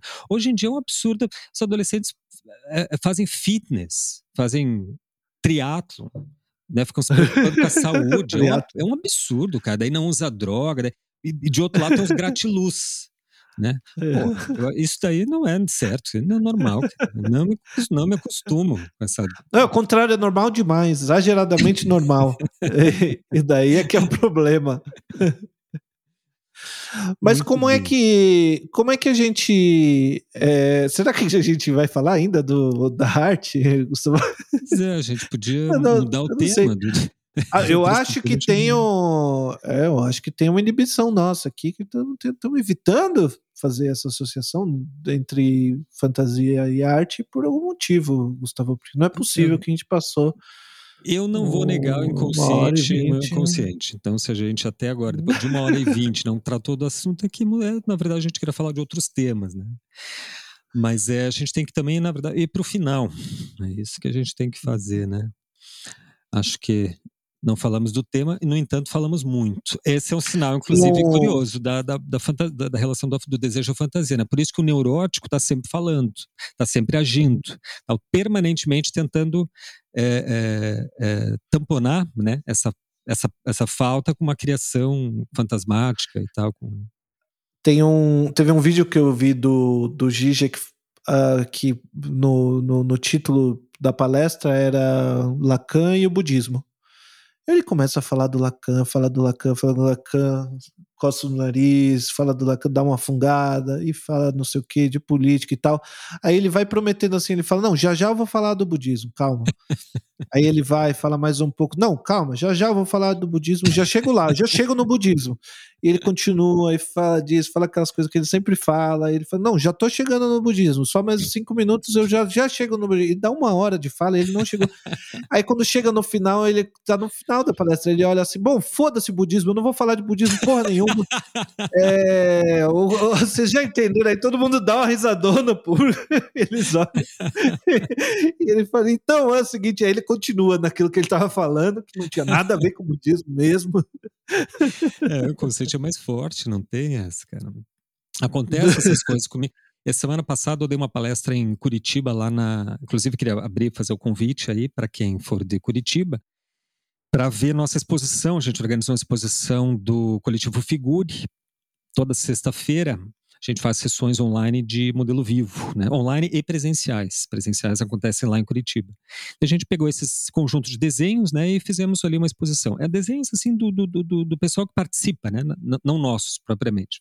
São uns 40, 50 desenhos que estão lá. E aí, na abertura, eu teve uma palestra. Eu me preparei, fiz uma palestra de sete páginas. Eu tinha sete páginas na cabeça, cada detalhe na cabeça mesmo. Cheguei lá, o que aconteceu?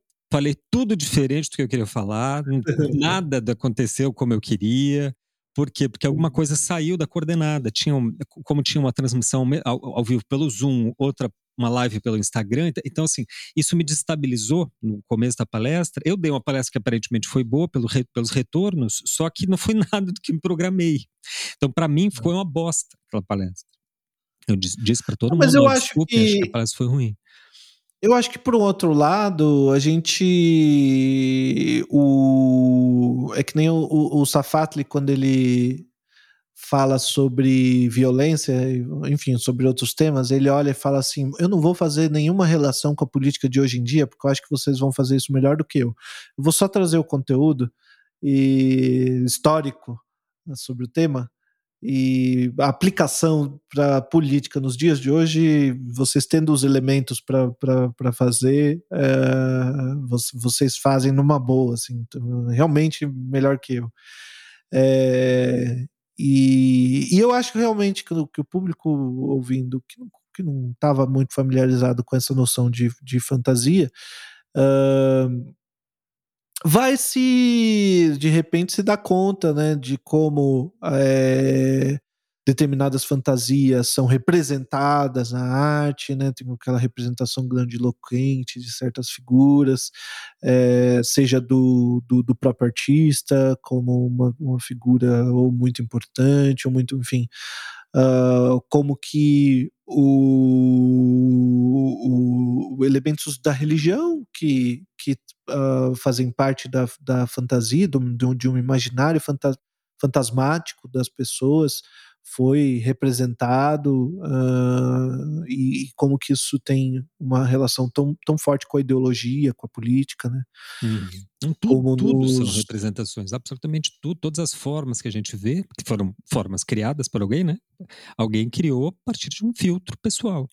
Então, esse alguém tem uma se, se identifica com uma determinada identidade, com uma determinada ideologia, etc. Então, tudo que ele produz, de algum modo, responde a essa sua própria é, é realidade psíquica. É, eu acho né? que ainda mais na arte que quando que, que tende a ser quase sempre. Uh, eu tenho dificuldade de imaginar um contra-exemplo, porque quase tudo que eu me lembro de arte são exemplos disso.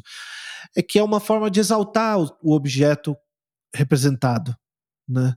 Uh, muito raro que a arte represente algo para desmerecer tipo, ah, esse aqui é um idiota, eu vou hoje eu vou fazer a pintura desse cara porque ele é completamente é, é, porque uma, uma, pessoa que é muito mal, muito também é um, um símbolo fálico, né? um grande vilão e tal, tudo bem, eu poderia pintar. É, mas olha, esse cara é completamente normal, não tem nada de significativo nele, é, absolutamente nada de estranho, de extravagante, de é, diferente, de nem, nem ele não é nem vil, nem poderoso, nem nada. Eu vou pintar esse cara. Não, mas tem, é. cara, na produção realista em arte. Por isso que é a que eu mais amo, cara. Na literatura eu amo o realismo, na pintura, não é. mesmo, na, no cinema, na série. Sabe qual é a melhor série para mim? Melhor série de todos os tempos. O espectador acho que vai achar estranho, mas The Office. É uma série inglesa, né, criada pelo Rick Gervais, que daí os americanos compraram os direitos, enfim, e fizeram nove temporadas absolutamente maravilhosas, onde se passa as nove temporadas num mesmo escritório de, de uma empresa numa cidade interiorana nos Estados Unidos, que é uma empresa que vende papel, uma empresa de pequeno, médio porte. E é isso, e não acontece absolutamente nada de extravagante, é a vida cotidiana acontecendo. É a única série que eu consigo reassistir Gilmar de uma vez e assim se, sempre rio das piadas, porque é sempre de algum modo um, é, é muito natural. Ele cria aquela não sei se você já assistiu essa, Gil. É, a série? A série. Eu assisti o muito pouco. Americano. Os dois são bons, né? Mas americano é, é muito. Dois, né? o, o, inglês só tem uma temporada. E, mas é aqueles tipos de série, o Gil vai saber como é que chama, que é. Eles simulam uma document, que é um documentário, assim, com câmera na mão, com imagens não tem produção praticamente nenhuma, né? Ou pelo menos eles tentam, na verdade, anular a, a, a, visibilidade da produção, né? De modo a fazer uma coisa mais realista possível, mais tangível, assim. E, enfim, mas eu acho que é isso. Não, não... não mas aquilo não tem nada de o, o, o, de, de, de, de cotidiano. É a comédia tem situações absurdas o tempo todo. É, e essas situações absurdas são. É que a vida é. é, é aí é que tá. Não consegue ver o quão alucinada, o quão absurdo, o quão irreal é a própria vida nos seus. Só que como a gente vai constituindo precisamente um filtro que é a fantasia que dá uma cola para esse absurdo do real, né, dar uma cola de modo a nos apresentar o real compreensível, na, no, como uma totalidade integrada, como uma coisa que faz sentido, com coordenadas estáveis. Então a gente tira esses absurdos para que para sustentar essa imagem de que está tudo certo, tudo normal, tudo ao meu redor é. Só que quando a gente vai vendo nas minúcias, a vida é meio que composta de pequenos absurdos, né? Pequenos e grandes absurdos. Sim, mas eu acho que nos realistas, pelo menos nos, nos pintores realistas, eu não sinto, eu não sinto de jeito nenhum isso de uma é, o, o, que eu sinto é exatamente o oposto, um, uma fetichização do cotidiano, assim, uma, o cotidiano elevado à altura de uma fantasia. Pois como é, algo, sim, como o cara passando num é, campo. É, é não, não, não, não só a própria técnica como, como fetiche, mas que que é, é o caso no realismo. Não, mas eu ah, entendi mas... o teu argumento. O próprio cotidiano como uma. Isso, é. é, representa... é o, o cara passa ali naquele campo, vê aquela vaquinha no pôr do sol e fala: caralho, essa vaquinha no pôr do sol, mano. Isso é a grande arte, é isso que eu tenho que fazer, porque, mano, quando eu pintar essa vaquinha. Cara, lá no, no Pompidou eu vi umas pinturas de vaquinha, Gustavo, que eu fiquei assim, ó. eu fiquei, eu olhava pra Flávia, minha esposa, olhava pra ela, ela olhava pra mim, a gente olhava a vaquinha, falava, caralho, essa vaquinha, mano, o cara arrebentou nessa vaquinha. Dá pra mano. tirar leite aqui, se. Não é possível que o cara fez essa vaquinha desse jeito. É, é assim, muito espetacular. Muito espetacular. Mas é um recorte, né? No recorte tal. Tá é a, entrega a fantasia, não na vaquinha, mas no que está fora da cena. É, Precisamente no que não não não tá verdade ela tá faltou, né? é, a vaquinha de verdade ela caga ali, já faz uma sujeira. Eu... Não, é só, só o fato de ele escolher a vaquinha, é, já é, né, esse recorde já é um, um recorte, uma edição da realidade, ou seja, uma, uma, fantasia. Quem fala muito bem disso, deixa eu aproveitar e fazer uma, uma propaganda aqui, é o Marcos Beccari. O Marcos Beccari, a gente está lançando a segunda edição do seu livro Sobreposições, que é um livro absolutamente magnífico. Ele me deu a honra de, de me convidar para escrever a apresentação, já está escrito. É um livro que está em pré-venda pela editora Telaranha. Se você digitar Marcos Beccari, Telaranha, e aí você vai ver lá a pré-venda. Aproveita na pré-venda que está em desconto. E é uma segunda edição que ele adiciona, inclusive, mais aquarelas e mais textos. Eu, ele fala absolutamente bem de todas essas questões, da representação, do real, do visível, do realismo, etc, etc. Questões assim muito fundamentais, aí mais no terreno da arte mesmo, né? E o Lacan, o, Lacan, o Beccari também é um leitor de Lacan, então ele, ele, ele permeia né, esse, esse campo aí que nos interessa bastante. Comprem lá na, na, na, pelo site da editora. Mas voltando ao tema, é, eu, eu concordo contigo, é, é ainda uma fantasia, né? Só que a fantasia é o próprio cotidiano. Eu, eu diria, então, que eu me identifico com essas fantasias que são a, a, que se coincidem com a própria uhum. vida cotidiana, ou seja, com uma representação da vida cotidiana que a gente chama de realista. Mas é evidente que é uma edição, né? Tem que tem caras uhum. filmando o bagulho, né? Tem cara... É, a esse gosto, é, eu acho que isso tem, eu acho que talvez a melhor uh, relação que a gente pode fazer entre fantasia e arte está justamente nesse campo das identificações. Com qual artista eu me identifico, com qual escola eu me identifico, com qual é, técnica eu me identifico, como é que eu me coloco como objeto para a demanda do outro. Eu mesmo nunca fui de. É, nunca imaginei que um dia eu me tornaria um, uma pessoa que pinta uh, quadros assim figurativos nesse nível que eu não que seja um nível muito espetacular, mas, mas no nível seja qual for que eu tô uh, de fazer uma figura bastante verossímil, assim, uh, a partir de uma referência ou de modelo. É, isso eu fiz por, por uma relação com, com o Gustavo como professor, assim, a gente começou, ele começou a me ensinar e eu gostava de ir lá na casa dele, achava legal e fui, fui, fui seguindo em frente porque, bem, é legal isso aqui e, e não necessariamente porque eu me identifico com ele, é meu amigo e a gente continua trabalhando junto e tal. Não necessariamente porque sempre foi meu sonho fazer esse tipo de pintura, sabe? É... Agora que eu aprendi, eu gosto, né? É, não é por acaso que você me procurou.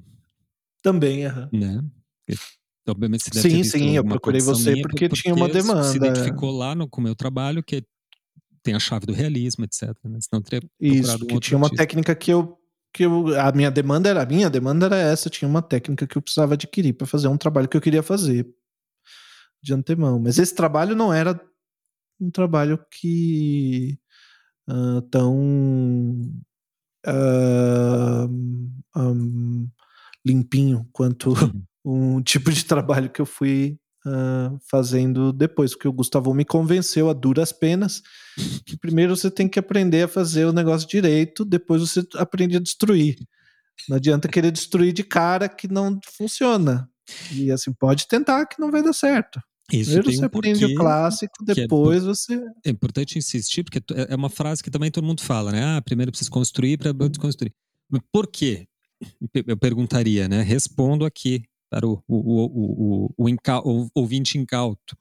Porque se você está desconstruindo, pressupõe que você chegou num limite formal tal que você necessita esgarçar os padrões normativos da linguagem. Então quer dizer então que você já aprendeu o desenho, já viu os limites da forma, já expressou tudo que você podia no desenho, digamos, né, na, na- prática tradicional, e aí não bastou, e aí você teve que desconstruir as normas para expressar. E- Essa é a lógica, né? Você está Não- não- desconstruindo, então pressupõe que você está esgarçando a linguagem para conseguir efeitos que a, que a outra linguagem não te dava. Não só isso, mas pelo menos no meu caso, da minha experiência com o desenho, é, é, é literalmente. é literalmente não é possível fazer um tipo de desenho como que grunge, como que punk, como que nesse sentido, de, destruído nesse sentido, que parece mal feito, parece que é, tá, tá, tá, parece pobre de algum jeito, pobre num sentido de que tá desgastado, sabe? É, esse tipo de esse tipo de trabalho que eu gosto nas coisas, assim, Mas de, de modo geral. que Isso é, é, só que vai tentar fazer isso sem dominar a técnica, você não consegue, esse é o não caso. consegue. Então você precisa primeiro aprender a técnica, porque senão não dá, simplesmente não dá. É, não dá para fazer mal feito complexas. como é isso é mais é complexo muito do que fazer é direitinho é é é você tem que saber fazer muito bem para para chegar numa coisa mal feita por que, que eu quero fazer mal feito estudar a vida inteira para aprender a fazer mal feito é tema para um outro podcast Isso é boa, né? Estuda a vida inteira para aprender a fazer mal feito direito. isso mal feito mesmo. Então, muito bem, não falamos do nosso assunto, mas tudo bem, foda-se o budismo, como diz o Slavoj. É, pelo menos serviu para um texto aí do que vai ser tema do meu é, próxima edição do é, Processos Poéticos. Vou aproveitar fazer uma nova propaganda. Hoje, hoje eu estou fazendo propaganda aqui hoje, né? Parece que o, que o podcast é a plataforma de publicitária aqui. O ouvinte vai pensar bom que- já que ninguém já que ninguém patrocina a gente É, né, a gente não tem a modo. oportunidade de falar agora agora vamos falar da Casa de Tintas Lololó que patrocina aqui o nosso podcast, a padaria do, do Tião, né? O, Pô, quando for comprar o seu pãozinho, embaixo na esquina, podia- isso lá. Podia dar um X É, Tião é, do Gás, um abraço pro Tião do Gás, candidato vereador esse ano. Podia, né, Gustavo? A gente criar uma nota aqui Pô, no. a gente não tem nenhum, nenhum Patreon, nenhum Catarse, a gente não pede dinheiro, É. a gente não pede, não, a gente só pede que escrevam pra gente, nem, nem que seja pra mandar merda. Mas é o, o, o, o, o público está exatamente na, na, na formulação do, do Lacan do desejo, né? Peço-te que me recuses aquilo que te ofereço, porque não é isso. Então a gente pede para ele escrever, ele recusa. E não, não vou escrever porque eu sei que não é isso que vocês querem. Vocês querem ser amados, vocês querem ser, ser reconhecidos, não querem que eu escreva. Eu não Na verdade, a gente nada. acha que tá aqui sustentando um personagem, né, Ju? E na verdade é o contrário, né? Todo mundo tá, o ouvinte tá nos analisando lá e já. já Isso. entende, né?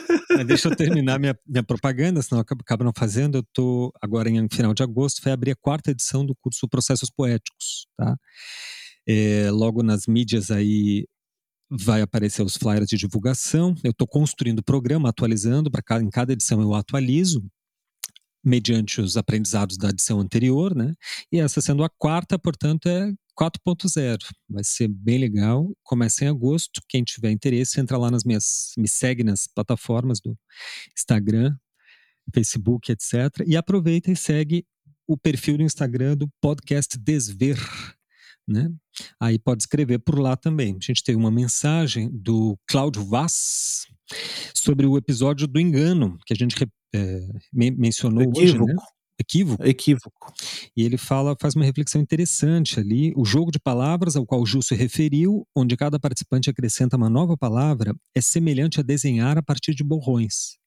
Partindo-se de uma figura ou frase que sabemos de antemão que não carrega absolutamente qualquer sentido racional, o nosso racional é cancelado, abrindo as portas para o inconsciente agir livremente. Isso é a conclusão do Cláudio, né? O sentido da comunicação linguística não está na objetividade das palavras, e sim na subjetividade das entrelinhas. Exatamente, é o que a gente vem falando aqui coincide com o tema de hoje, né? E por fim, diz ainda o Cláudio Vaz, nos processos artísticos e nos processos da vida, os equívocos nos fazem sair dos trilhos e perceber novos caminhos. Queria aproveitar, obrigado, Cláudio, pela, pela resposta. O Cláudio disse que prefere a gente conversando assim do que episódios com convidados. Ah, é? curioso, né? A gente, a gente, a gente tem que chamar o... convidados mais legais, então. é, porque se ele prefere ouvir a gente falando essas asneiras que que é isso? convidados, é porque. Mas é, escreva pra gente dizendo se preferem esse tipo de, de interlocução minha com o Gil. Por quê? O que, que eu prefiro, Gil? Vou dizer, vou dizer da minha opinião. Eu prefiro que o ouvinte nos escreva. Por quê? Porque o objetivo do podcast é justamente chamar para conversa, abrir o diálogo, criar interlocuções onde não há. Né? É difícil que achar interlocutores desses temas, porque as pessoas meio que não conversam, né? Se tu for olhar na vida prática, as pessoas não, não, não discutem, não elaboram coletivamente. Elas falam né, da vida, do, dos eventos da vida cotidiana, mas não param para colocar em, em, em, instância certos assuntos que, é o, que a gente acha relevante, que são esses que a gente toca aqui no podcast. Então, você escrevendo para a gente, a, gente lê o, o e-mail, lê a sua pergunta, ou a sua intervenção, como é o caso aqui do Cláudio, e, e, e tenta incorporar isso, né? tenta abrir essa interlocução, criar essa interlocução, é isso que nos interessa. Queria agradecer aqui, aproveitar, ao Rafael Mataciali e a Noélia Aguirre, não sei se estou pronunciando certo, o Rafael e a Noélia nos acompanham há muito tempo, eu sei que o Rafael é um ouvinte aí do podcast, e ambos fizeram um curso lá em Curitiba, eu aproveitei nessa viagem e dei uma oficina lá no Solar do Barão, é, queria agradecer muito a, a, a, presença constante deles aí nas nossas atividades e como ouvintes do podcast. É isso, Gil. É isso aí. É, então vamos juntar nossas fantasias aqui, botar a viola no saco e. Já revelamos tipo... as nossas fantasias mais íntimas, nossos desejos mais particulares, uhum. nos expomos, pusemos aqui nossas vulnerabilidades, agora é com o ouvinte. Isso aí. Então, valeu. Adeus.